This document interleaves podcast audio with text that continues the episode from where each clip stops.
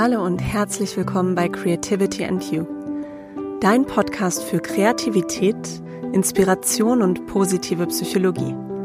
Mein Name ist Dr. Nora Corina Jakob und ich freue mich, dass du heute zuhörst.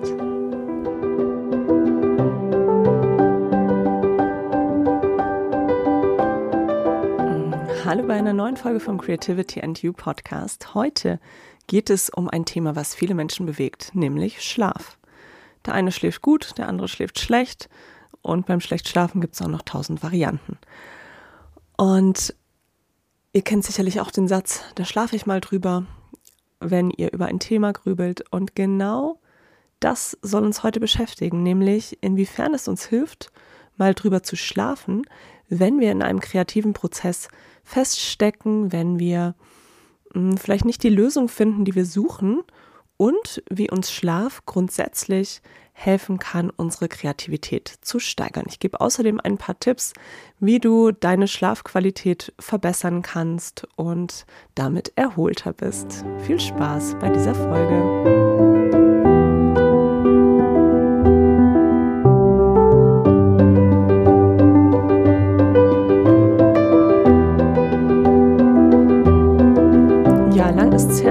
Euch die letzte Folge geliefert habe. Dort ging es um Bücher. Books, Books, Books habe ich die letzte Folge genannt und ich habe euch dort mehrere Bücher vorgestellt, die ähm, ja etwas mit Kreativität zu tun haben, die inspirierend sind und ähm, euch sowohl helfen können, euer Wissen über Kreativität zu steigern, als auch ganz praktisch ins kreative Tun zu kommen.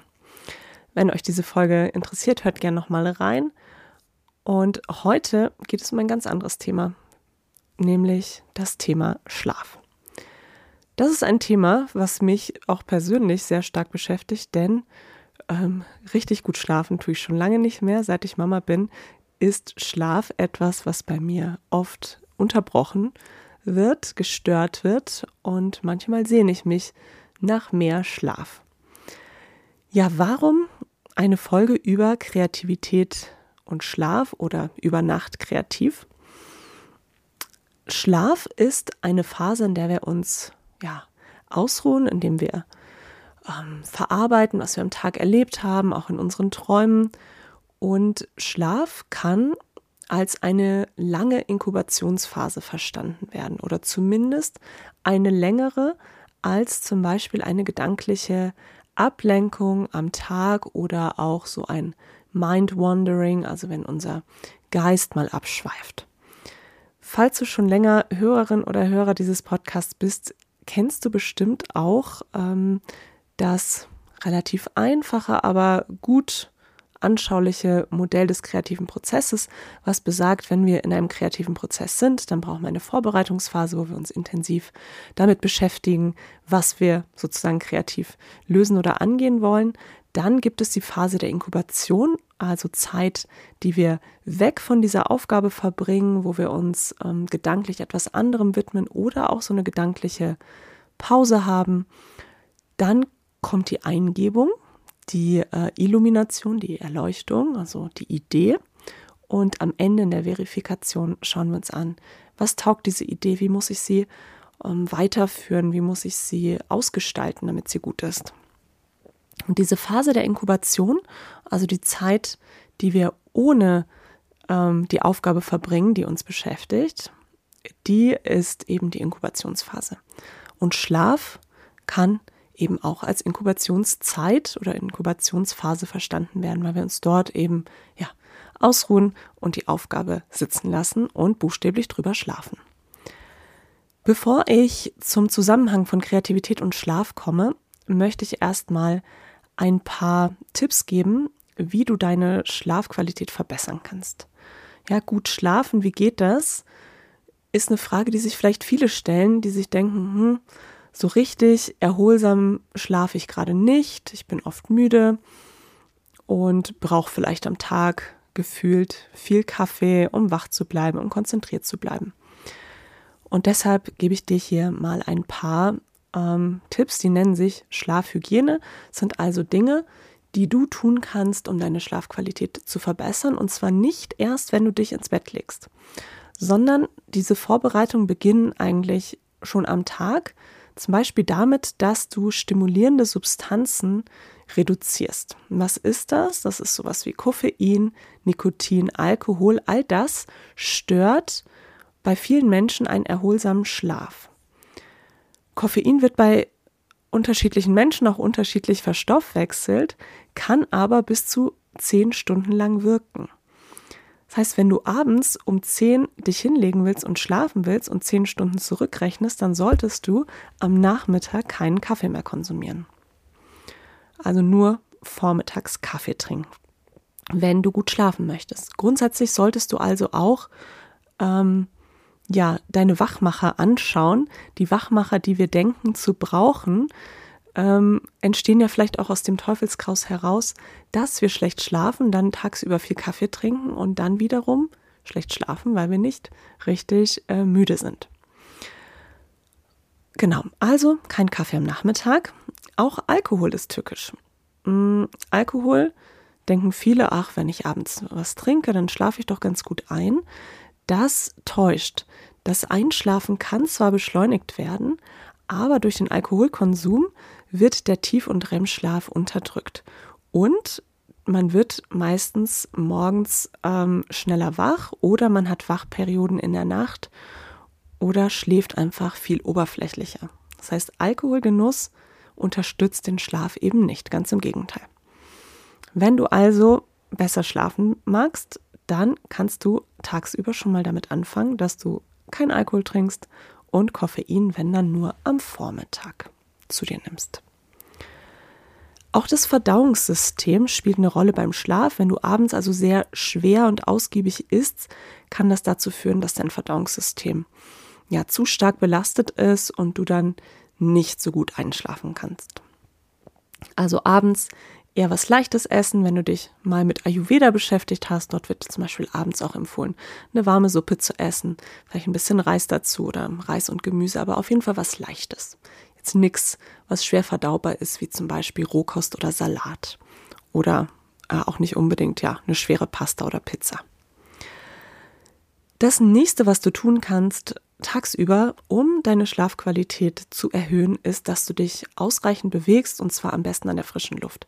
Das wirkt sich positiv auf deine Schlafqualität aus. Ähm, allerdings nicht, wenn du den Sport etwa zwei Stunden vor dem Schlafengehen machst, weil das ist dann zu aktivierend und dann wiederum kannst du nicht so gut runterfahren und ähm, genau einschlafen. Demnach regelmäßige körperliche Aktivität, das wirkt sich günstig auf deinen Schlaf aus, aber eben nicht, wenn du jetzt am Abend extrem aktiv wirst die Körpertemperatur steigt zu stark und dann kannst du nicht gut einschlafen. Wenn du also jemand bist, der sagt, ach, ich gehe abends nach der Arbeit so um 8 Uhr nochmal ins Fitnessstudio in einen Kurs, der mich richtig auspowert, ist das vielleicht nicht das Richtige, sondern du könntest überlegen, ob du diesen Kurs vielleicht tauscht gegen einen entspannten Yogakurs. Dann auch wichtig, Pausen und Entspannung während des Tages. Mein Yogalehrer hat mal gesagt, to sleep well, you have to be well rested. Ich dachte mir so, hm, ich dachte, durch den Schlaf bin ich well rested, also ausgeruht. Aber wenn wir uns tagsüber immer wieder Pausen geben und uns ausruhen, dann schlafen wir besser. Warum ist das so? Das liegt daran, dass wir, wenn wir zum Beispiel einen stressigen Tag haben und uns keine Pause geben, ein sehr hohes Stressniveau die ganze Zeit haben. Ja, voller Terminkalender, ein Termin nach dem anderen und nicht mal zwischendurch durchschnaufen, dann können wir uns ja zwischendurch gar nicht richtig erholen und haben immer dieses hohe Stressniveau. Wir brauchen aber diese Pausen, um dann auch abends äh, in die Ruhe und in die Pause zu kommen. Und was kann da helfen? Zum Beispiel Entspannungstechniken, Atemübungen, ähm, Meditation und gerade am Abend, wenn wir sagen, wir wollen, bevor wir uns ins Bett legen, auch nochmal bewusst so eine Pause eingehen, dann hilft dort zum Beispiel auch ein Einschlafritual wie ähm, sich nochmal einen Schlaftee zu machen oder eine entspannende Hand- oder Fußmassage sich selber zu geben, zu meditieren oder nochmal tief zu atmen und da vor allen Dingen tief in den Bauch ein und lange ausatmen. Das war jetzt sowas, was du über den Tag machen kannst und jetzt kommen wir so langsam am Abend an Und da kommt die Mediennutzung ins Spiel.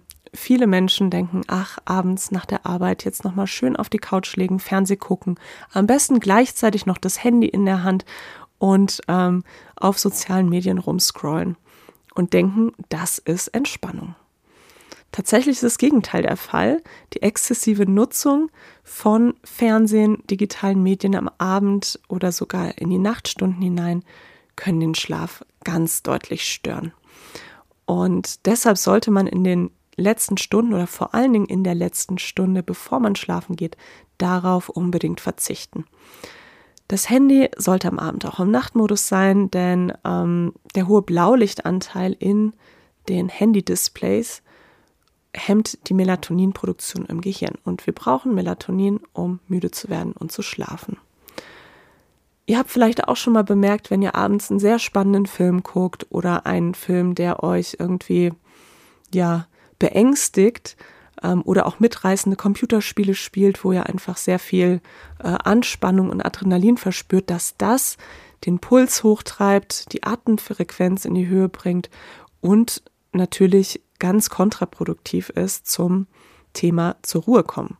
Es verhindert also, dass ihr runterfahrt und es entsteht dabei sogar Stress und die Gedanken kreisen, denn unser Gehirn kann eben nicht unterscheiden, ob das jetzt eine reale Bedrohungs- oder Stresssituation ist oder eben einfach nur eine im Film. Demnach abends runterfahren, auch mit den Inhalten, mit denen ihr euch auseinandersetzt, Thema Mediennutzung und die geistige und körperliche Aktivität langsam runterfahren. Ja, was hilft noch? Regelmäßigkeit und Rituale. Regelmäßigkeit meint, dass es uns hilft, wenn wir möglichst immer zur gleichen Zeit ins Bett gehen und zur gleichen Zeit aufstehen. Also ein geregelter Schlafrhythmus und der hilft uns eben gut zu schlafen. Wer Schlafstörungen hat und abends sehr schwer einschläft, der sollte auch auf den Mittagsschlaf verzichten, weil dann ist die Müdigkeit am Abend eben nicht so stark. Und wenn man aber unbedingt das Nickerchen am Nachmittag braucht oder haben möchte, dann nur fünf bis zehn Minuten. Genau, das ist auch wieder dieses um, To sleep well, you have to be well, well rested. Du kannst also fünf bis zehn Minuten am Nachmittag dich ausruhen, um so eine Pause zu haben, aber eben nicht mehr, weil sonst ähm, ja, stört das wieder den Schlaf am Abend. Und wenn du in der Nacht aufwachst, weil du eben ja einen gestörten Schlaf hast, dann schau nicht auf die Uhr, denn das ähm, erhöht dann auch den Druck. Dann denkt man sich meistens so, oh, jetzt ist es gerade, ich sag mal, drei Uhr. Oh nein, in vier Stunden muss ich aufstehen, ich muss auf jeden Fall wieder einschlafen. Und durch diesen Druck klappt es dann erst recht nicht, sondern dann versuchen zu entspannen, wenn du ähm, Entspannungstechniken kennst, wie zum Beispiel einen Bodyscan oder eine Meditation oder eine Atemübung, kannst du die dann auch in der Situation machen, anstatt eben auf die Uhr zu schauen. Und ein persönliches Einschlafritual kann den Schlaf ähm, unterstützen und fördern. So wenn du jetzt am Abend einen gewissen Ablauf hast, der für dich ähm, ja die Ruhe ähm, symbolisiert oder ähm, einkehren lässt. Zum Beispiel, dass du dir abends einen Schlaftee machst oder dass du entspannende Musik hörst. Oder es gibt ja auch ganz tolle Apps mit gute Nachtgeschichten oder Fantasiereisen, die man sich anhören kann. Hier finde ich die Parallele zum Kind auch ganz schön. Auch Kinder brauchen abends Einschlafrituale und profitieren sehr davon. Und das tun wir Erwachsenen eben auch. Dann, last but not least, ideale Bedingungen schaffen. Dein Schlafraum sollte ein Ort sein, an dem du dich wohlfühlst und deshalb dort auch leicht zur Ruhe kommst. Dort sollte möglichst nichts sein, was dich an deinen Alltag, an deine Arbeit oder an irgendetwas, was dich stresst, erinnert, sondern wirklich ein Ort, an dem du sagst, oh, das ist gemütlich, da lege ich mich gerne hin. Warmes Licht, gut abgedunkelt, keine digitalen Medien, kein Fernseher im Schlafzimmer. Das sind solche ähm, Dinge, die sehr zu empfehlen sind. Und das Thema ideale Schlaf und Raumtemperatur, das wird ja auch immer diskutiert. Grundsätzlich gilt, es sollte nicht zu warm sein und es sollte nicht zu kalt sein. Also auch hier das Thema Wohlfühlen ist wichtig. Du solltest nicht frieren, du solltest nicht schwitzen und ähm, es darf leicht kühl sein, aber eben nicht so, dass du frierst. Und ein Tipp für warme Füße habe ich noch, den habe ich bei Funk gefunden auf Instagram. Die haben hier ähm, eine Studie von Raymond und van Sommersen zitiert und konnten dort eben zeigen, wie wichtig Socken sind fürs Schlafen. Nämlich, wer Socken zum Schlafen trägt, schläft im Schnitt 15 Minuten schneller ein. Und ähm, die Socken sollten locker sitzen, aus Wolle sein, also nichts abdrücken, sondern gemütlich sein. Und genau durch das Tragen der Socken erweitern sich die Blutgefäße, Wärme kann abgegeben werden. Auf diese Weise sinkt die gesamte Körpertemperatur und gibt das Signal, jetzt ist Schlafenszeit. Also warme Socken an. Seit ich das gelesen habe, mache ich das immer und ich bilde mir ein, ich schlafe auch ein bisschen besser. So, kommen wir jetzt zu Kreativität und Schlaf, nämlich wie kann uns ja, Schlaf dabei unterstützen, kreativer zu sein oder was kann ich tun, um durch Schlaf meine Kreativität zu unterstützen. Erstens mal muss man wieder zu der Inkubation kommen und Schlaf als Inkubation verstehen bzw. schauen, gibt es denn Studien, die den Zusammenhang von Schlaf und Inkubation ähm, thematisieren. Und ich habe hier eine Studie gefunden von Ritter und, wie spricht man den Namen aus? Dikastuis vielleicht? Ich packe es euch in die Shownotes, dann könnt ihr selber nachlesen. Studie von 2014 und dort geht es eben um die Inkubationsphase und Kreativität. Und sie starten den Artikel damit, dass sie sagen, es gibt viele ganz berühmte Anekdoten zum Thema Schlaf und Kreativität. Und so soll Paul McCartney, der Beatle, ähm, im Traum die Melodie von Yesterday gehört haben und so diesen Song dann komponiert haben. Es gibt noch andere Anekdoten, die sie nennen und was hier aber deutlich wird in all diesen Anekdoten ist, dass es einen Link, eine Verbindung zwischen Kreativität und Schlaf gibt und insbesondere auch Kreativität und das Träumen, dass man aber lange über diesen Zusammenhang spekuliert hat. Und erst in den letzten Jahren gab es dann die ersten Untersuchungen und Studien, auch mit ähm, ja, vor allen Dingen Studierenden, das ist ja oft die Zielgruppe, die man an den Unis einfach am leichtesten erreicht. Und die konnten eben zeigen, ähm, dass Studierende, die sich mit einem gewissen Problem beschäftigt haben, dann auch von diesem Problem ähm, geträumt haben und zum Teil auch im Traum Antworten auf dieses Problem gefunden haben. Und es scheint so zu sein, dass ja zwei Bereiche von Träumen ganz gut profitieren. Zwei kreative Bereiche, nämlich ähm, kreative Lösungen, die eine ja sehr deutliche bildliche Vorstellungskraft brauchen. Also wo die Problemlösung irgendwas ist, was wir uns gut vorstellen können. Und ähm, Probleme, wo die Lösung outside the box liegt.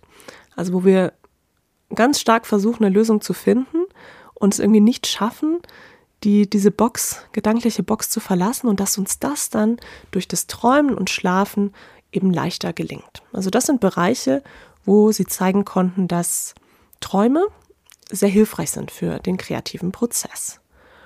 Und grundsätzlich zeigt die ähm, aktuelle Literatur generell, dass ein positiver Effekt der Inkubationszeit beobachtet werden kann und dass der Schlaf eben ja auch als Inkubationszeit verstanden werden kann. Was man aber eben auch ganz klar sagen muss, ist, es reicht natürlich nicht aus, wenn wir tagträumen oder schlafen, um wirklich grandiose Ideen oder äh, künstlerische Kreationen zu entwickeln. Das allein ist nicht genug. Es kommt natürlich auch immer darauf an, was wir tagsüber machen, wie wir uns mit dem kreativ zu lösenden Problem beschäftigen, ähm, ja, wie wir uns im ganzen Alltag engagieren, um dieses Problem zu bewältigen, was wir an Informationen aufnehmen, was wir ausprobieren, mit wem wir uns unterhalten.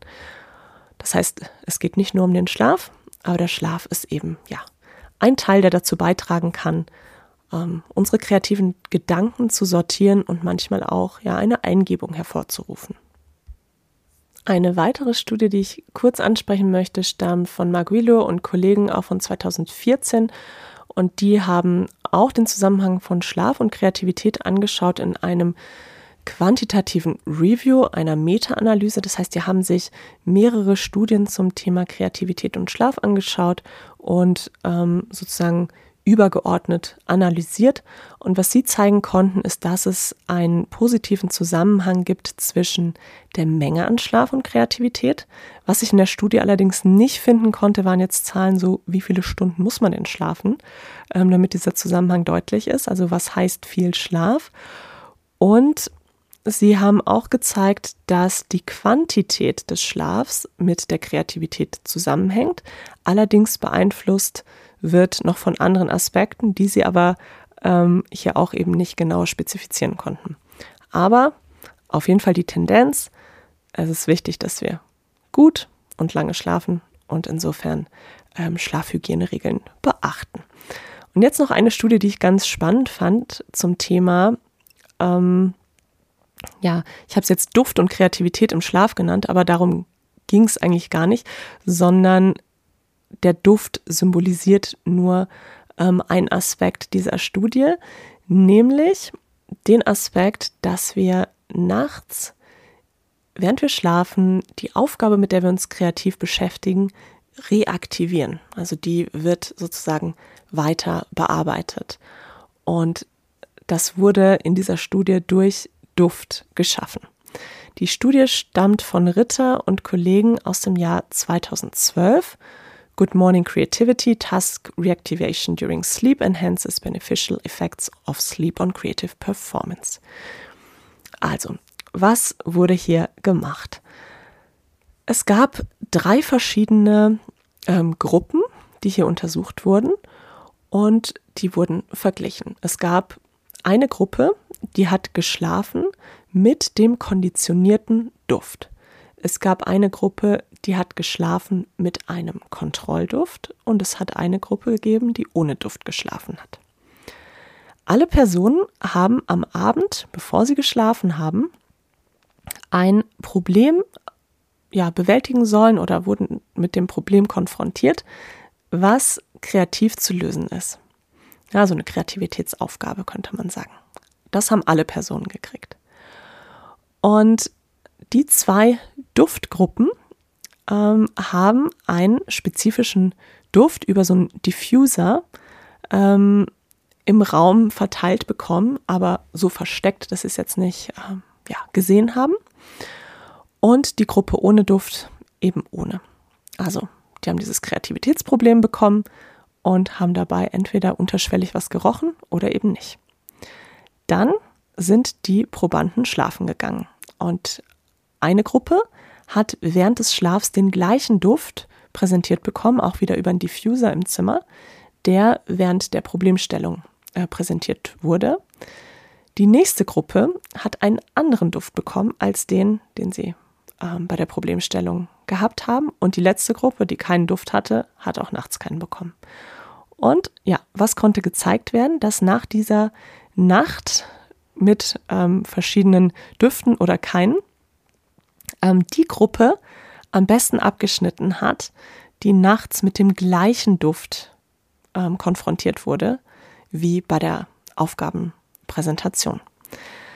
Und hier hat man ja angenommen, dass die Aufgabe während des Schlafs reaktiviert wurde, also aktiv weiter bearbeitet wurde durch diesen Trigger, nämlich ähm, den Duft.